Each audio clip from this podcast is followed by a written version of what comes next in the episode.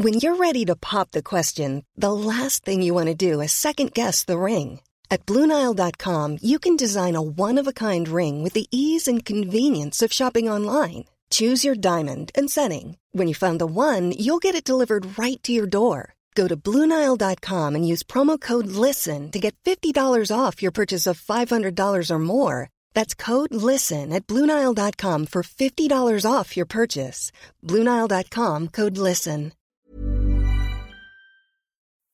Dixo presenta Factor Kaiser con Max Kaiser. Dixo is back. Una nueva manera de acercarse a la realidad y de buscar la verdad. Información trascendente. Factor de cambio. Factor Kaiser. Tema número uno. Factor Kaiser, el nuevo programa favorito de la infame mañanera. Sí, el miércoles 7 de junio, a través de la cuenta oficial de Twitter del presidente de la República y en los diferentes canales oficiales del gobierno, en donde pasa la infame mañanera, se transmitieron fragmentos del episodio 64 de Factor Kaiser en el que analizamos la elección del domingo pasado. Escogieron el fragmento en el que yo expongo que los cuervos de la nación llevan cuatro años tocando de puerta en puerta, amenazando personas de perder sus programas sociales si no votan por Morena y pretendieron burlarse en la mañanera de quienes definimos, por eso, la elección del Edomex como una elección de Estado. En el episodio 65 de Factor Kaiser le contesté al presidente con 10 elementos que él mismo utilizó cuando era oposición para definir una elección como elección de Estado.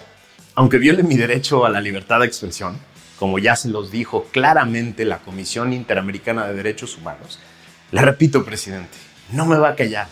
Y voy a seguir denunciando y explicando la corrupción, los abusos de poder y los fracasos de su gobierno. Siga sintonizando Factor Kaiser. Aquí seguiremos exponiendo sus mentiras. Aquí lo vemos, aquí lo esperamos. La 2. Primero los pobres. Nah. Primero el béisbol. En la primera plana del Universal del miércoles de esta semana nos enteramos de que entre 2019 y 2022 el gobierno mexicano ha gastado más de 1.700 millones de pesos en remodelar grandes estadios de béisbol y construir pequeños campos en unidades deportivas de al menos 11 estados del país. El dinero para fortalecer al deporte predilecto de López ha salido del programa para el mejoramiento urbano, que administra la Secretaría de Desarrollo Urbano y Territorial del hijo de uno de sus académicos favoritos. Un fondo que lanzó el gobierno de López en 2019 para reducir el rezago urbano y social de municipios vulnerables del país, es decir, de los más pobres. Quitarle dinero a los más pobres para que el presidente pueda macanear así las prioridades de este gobierno. La 3. Los 11 estados menos competitivos los gobierna Moreno. El Instituto Mexicano para la Competitividad, el IMCO, acaba de publicar su Índice de Competitividad Estatal 2023. Este índice permite identificar con sus 72 indicadores las condiciones en que viven y trabajan las y los mexicanos en las entidades federativas, pero también evalúa si existe un ambiente idóneo para hacer negocios, lo que incluye elementos como capital humano suficiente, bien capacitado, el estado de la infraestructura estatal y la garantía de la seguridad física y jurídica de las personas. Los 11 estados con menor competitividad, de acuerdo con este índice del IMCO, son gobernados por Morena. Esta no es una conclusión del estudio, es una observación de factor Kaiser. Se trata de Puebla, Morelos, Colima, Tabasco, Zacatecas, Veracruz, Michoacán, Tlaxcala, Chiapas, Oaxaca y Guerrero. Estos últimos tres son una tragedia. Se trata de una franja enorme de estados colindantes entre sí que hacen frente al Océano Pacífico, que quizás son los más ricos de México en recursos naturales y son históricamente los que más pobreza, desigualdad y rezago histórico concentran de todo el país. Ningún gobierno de ningún color ha sabido rescatar estos tres estados de la marginación y sin embargo, las batallas políticas en los tres, en los últimos años, han sido épicas. Nos surge madurar como ciudadanía democrática y para eso sirven estos ejercicios como los que hace el INCO. Hay que aprovecharlos para hacer política de verdad. La 4. Xochitl expone la pequeñez de López. Xochitl Galvez, la senadora, fue al Palacio Virreinal con un amparo en mano y un presidente chiquito, chiquito, se escondió detrás del ejército que lo cuida, sus vallas metálicas y reporteros a modo para no dejarle entrar. En la conferencia mañanera del 5 de diciembre del 2022, el presidente difundió información falsa e inexacta sobre la actividad de la senadora Xochitl Gálvez. Ese mismo día, la afectada solicitó un espacio para aclarar lo difundido y su solicitud fue negada. Xochitl Gálvez hizo valer su derecho y con el apoyo del Consejo Nacional de Litigio Estratégico presentó un amparo, alegando la protección a su derecho de réplica.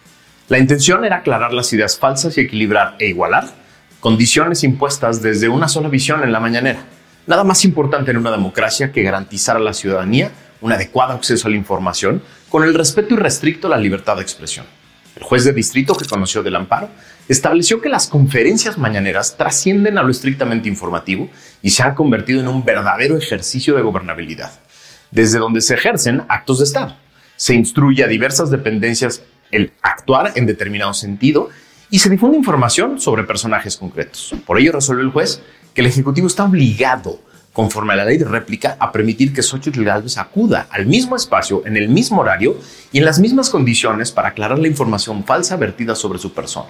Negar ese derecho traería como consecuencia que se desinforme a la ciudadanía, contrario al deber de todo gobernante de permitir a la sociedad el acceso permanente a información completa y objetiva, además de veras. Ya le negó la entrada, ya incumplió la orden del juez otra vez, como lo ha hecho en incontables ocasiones desde que es jefe de gobierno. Pero esto apenas empieza, señor López. Váyase acostumbrando. La 5.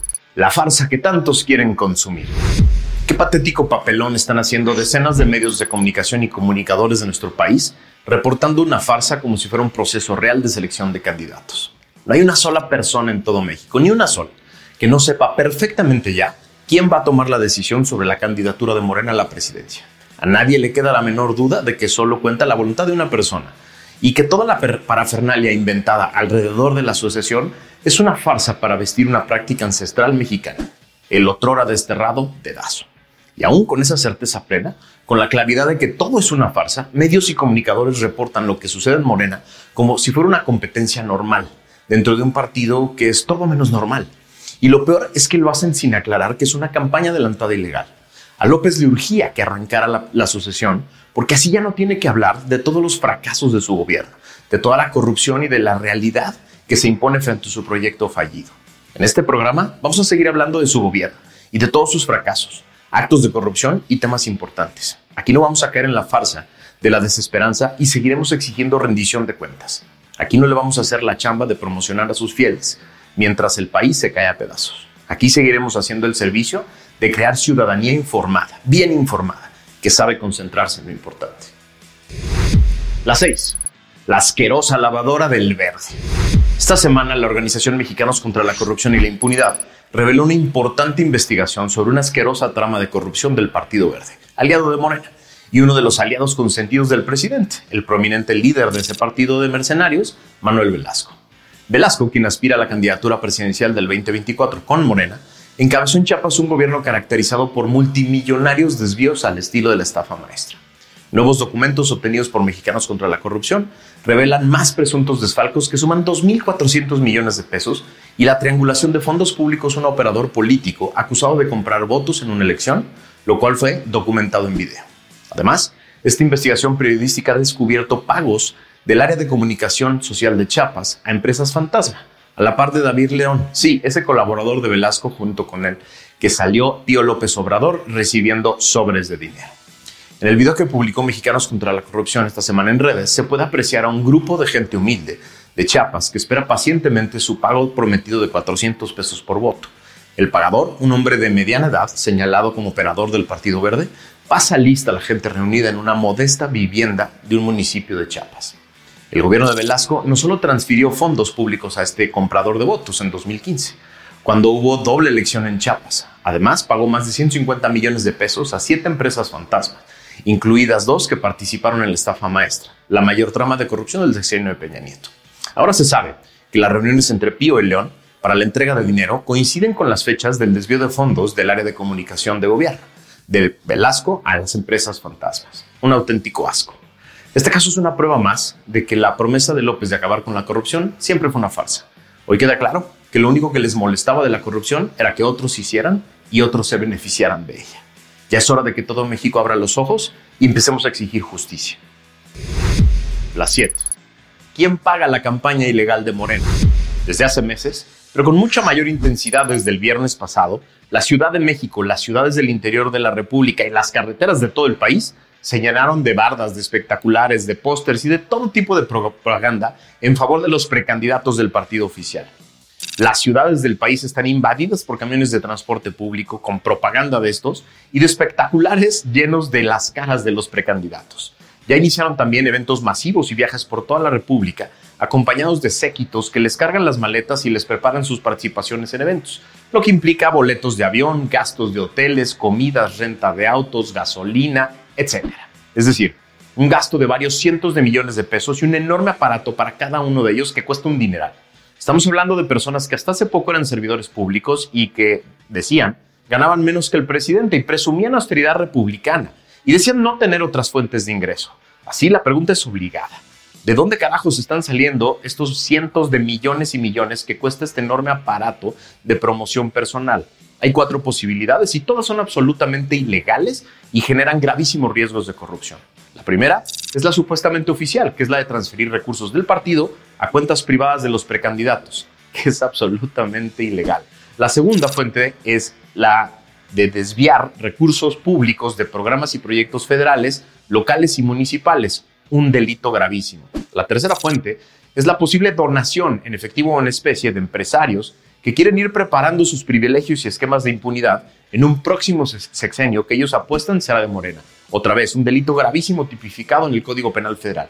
La cuarta fuente es la peor, la peor de todas, la que más miedo me da. ¿Quién tiene dinero en efectivo de sobra para regalar a las campañas ilegales? Sí, el crimen organizado. Y esto nos debe poner a temblar a todos. Si estoy equivocado y no son ninguna de estas fuentes ilegales de financiamiento, que lo prueben, que lo pongan a disposición del INE y del público. Todas las fuentes de cada espectacular, pinta, viaje, barda, y que dejen a la autoridad evaluar con precisión cada peso. La 8. La Suprema Corte de Justicia le da el tiro de gracia al infame Plan B. Hace unos meses celebrábamos la primera puñalada al infame Plan B de López para destruir al INE y al sistema electoral democrático. Aquí en Factor Kaiser afirmamos que la segunda parte, el segundo paquete de leyes, correría la misma suerte porque habían sido aprobadas en las mismas sesiones, pero que por las chicanadas de Ricardo Monreal, ordenadas por López, se había publicado después, para tratar de extender su vida artificialmente y generar caos y confusión. Ayer fue un gran día para México. La Corte mexicana le dio santa sepultura a todas las normas que conformaban el infame Plan B. Ni siquiera tuvieron que entrar al fondo. Eran tan graves las irregularidades del atascón legislativo de Morena y aliados que fue suficiente para que nueve valientes ministros las declararan inconstitucionales. Con esto, el INE y el sistema electoral quedan intactos, tal como se encontraban antes del ataque legislativo de López al sistema. Con esto, nos iríamos con reglas claras y autoridades independientes hasta el 24. Con esto, podemos colgarnos un enorme triunfo los ciudadanos que salimos a defender al INE y a la Suprema Corte en las calles de México. Pero ojo, con esto también se arreciará la necedad y la obsesión de López contra la ley y las reglas de la equidad. Estamos en medio del mayor reto al INE, desde el ataque legislativo con la ilegal campaña de sus precandidatos, que él mismo lanzó. Es momento de decirle al INE y a sus consejeros, así como defendimos y logramos salvarlos, ahora les exigimos que pongan orden en la contienda, que hoy ya está manchada de inequidad por la culpa de López y Morena. La 9 Sugerencias para sobrevivir un año de campañas. Este es un decálogo de sugerencias que pongo a tu disposición para que puedas sobrevivir este año complejo y muy movido que se viene de campañas políticas, pero también para que seas factor de cambio. 1.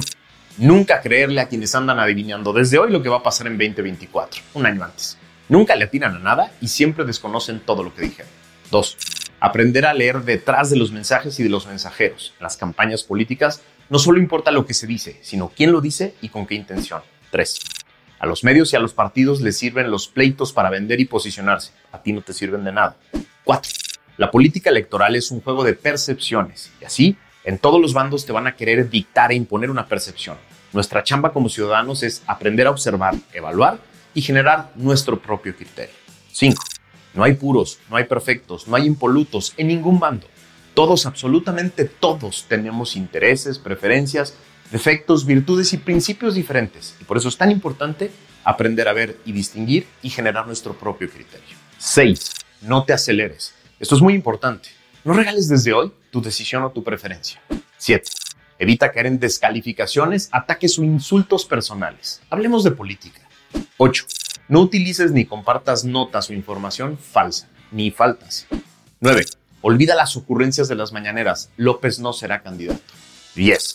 Participa activamente en las discusiones importantes y ocúpate de activar a otras personas que estén alejadas de la política. Necesitamos a todo México en esta elección, que es la más importante de nuestra historia. La 10. México sigue su retroceso en materia de corrupción.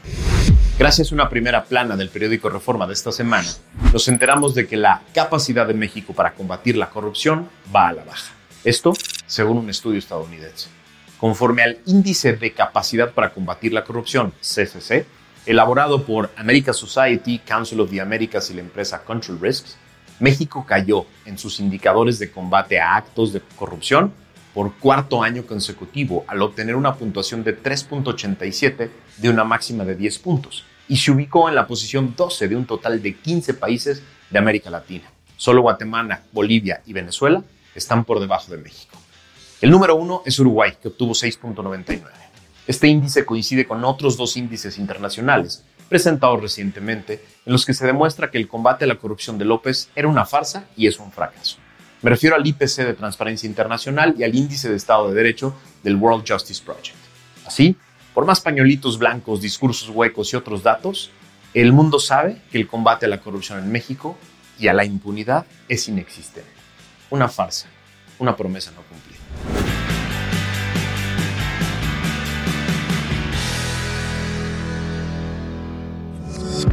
Dixo is back. ¿Te preocupas por tu familia? Entonces, ¿por qué darles solo huevos ordinarios cuando pueden disfrutar de lo mejor? Eggland's Best, los únicos huevos con ese delicioso sabor fresco de granja, además de la mejor nutrición, como 6 veces más vitamina D, 10 veces más vitamina E y 25% menos de grasa saturada que los huevos regulares, además de muchos otros nutrientes importantes. Así que, dales los mejores huevos. Eggland's Best, mejor sabor, mejor nutrición, mejores huevos.